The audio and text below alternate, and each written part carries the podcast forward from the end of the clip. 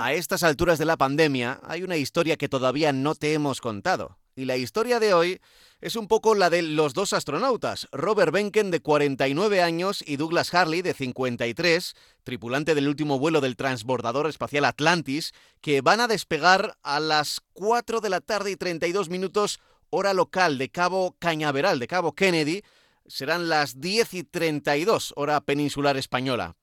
Lo van a hacer en un cohete reutilizable Falcon 9 de la compañía privada SpaceX y a bordo de la cápsula Crew Dragon.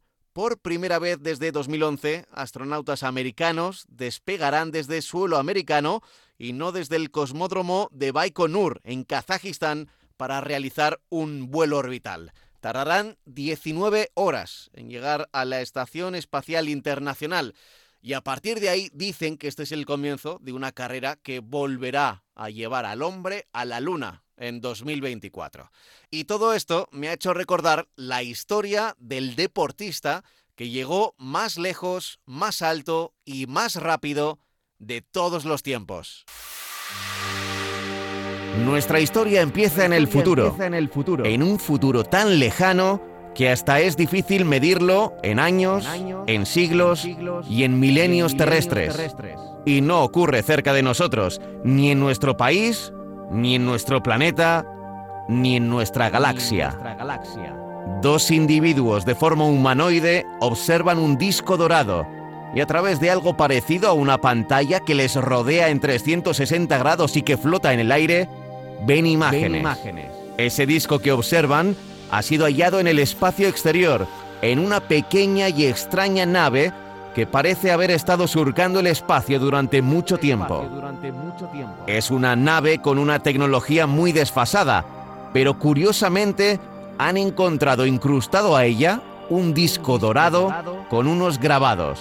Ha sido estudiado por científicos y han concluido que es inofensivo y que contiene información. En este justo momento estos dos humanoides están comprobando el contenido de ese disco. Han encontrado sonidos. Han encontrado sonidos. Y han encontrado también imágenes. Y han encontrado también imágenes. Y se detienen en una de ellas. Un hombre rubio, Un hombre rubio, vestido de corto y de color rojo, aparece por delante de otros hombres de otras razas. Parece que están corriendo. Parece que están corriendo. Parece que esos hombres, Hombres. están compitiendo. Ese hombre rubio es el primer Es el deportista primer deportista que ve una civilización extraterrestre. Ya, ya sé que esto que te he contado es difícil de creer, pero, pero podría pasar. Eso sí, dentro de mucho tiempo. Resulta que la NASA envió al espacio exterior dos sondas en 1977, las Voyager 1 y 2. Ambas tenían que estudiar el espacio exterior hacia el infinito, pero también llevaban un mensaje en su interior. Bueno, mejor que contarlo yo, escuchemos cómo lo contaba Carl Sagan en Cosmos. El Voyager 1 y el Voyager 2 fueron lanzados con un mes de diferencia a finales del verano de 1977. Y si el Voyager encontrara alguna vez seres de otra civilización espacial, llevó un mensaje para ella. Un disco dorado y delicado, con instrucciones para su uso, con muestras de fotos, sonidos, saludos y una hora y media de música exquisita. Un regalo a través del océano cósmico de una isla civilizada a otra. En el disco hay un saludo escrito a mano que dice, todos los mundos unidos en el amor a la música. to the makers of music, all worlds, all times. Las ondas, en efecto, llevaban un mensaje en un disco dorado, uno en cada sonda. Un disco de gramófono con surcos como los de vinilo, pero de oro. Y entre el material que ahora mismo está surcando el espacio, en efecto, hay un deportista. Se trata del soviético Valery Borzov. Y digo soviético porque en esa imagen aparece ganando la prueba de los 200 metros lisos de los Juegos Olímpicos de Múnich de 1972. Camiseta roja, pantalón blanco y el dorsal 1932.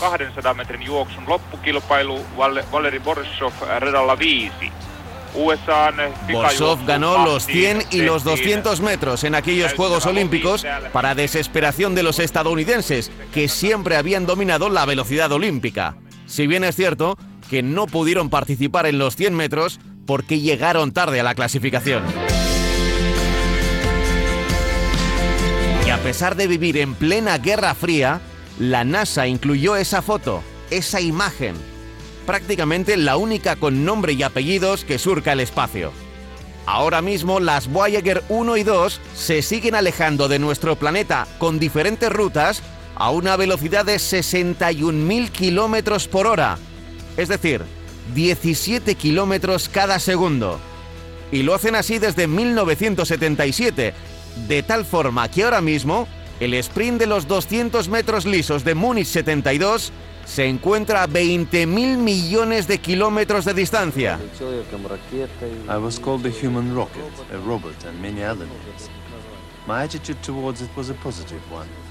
I thought journalists have the right to give sportsmen various titles, but I never was a machine. Valery Borzov es en efecto el más rápido, el más veloz y el más lejano.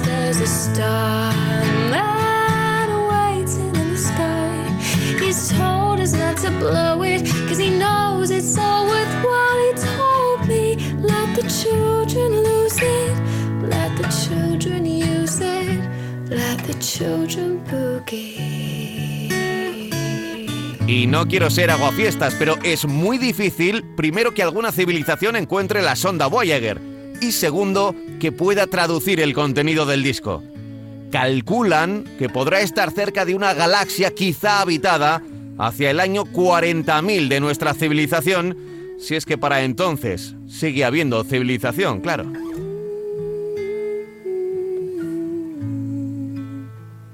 En su camino hacia el infinito, a 6.000 millones de kilómetros, el 14 de febrero de 1990, la sonda Voyager 1 miró por el espejo retrovisor hacia nosotros y sacó una fotografía del espacio con el planeta Tierra.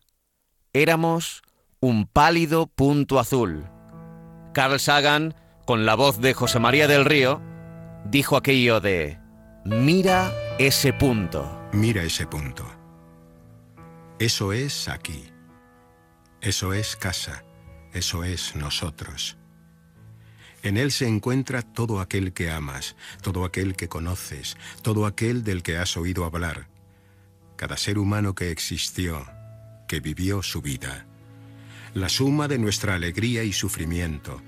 Miles de confiadas religiones, ideologías y doctrinas económicas cada cazador y recolector, cada héroe y cobarde, cada creador y destructor de la civilización, cada rey y cada campesino, cada pareja enamorada, cada madre y padre, cada esperanzado niño, inventor y explorador, cada maestro de moral, cada político corrupto, cada superestrella, cada líder supremo, cada santo y pecador en la historia de nuestra especie, vivió ahí en una mota de polvo suspendida en un rayo de luz del sol.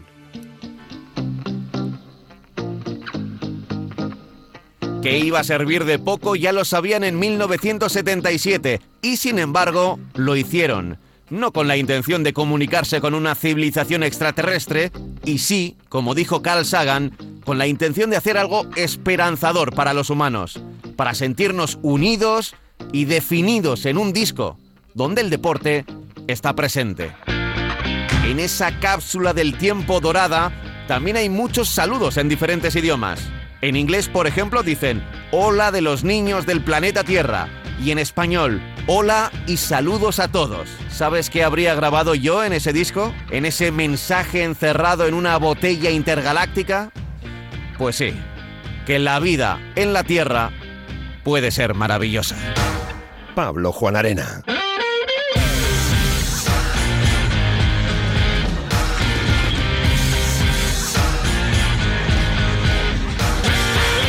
A diario.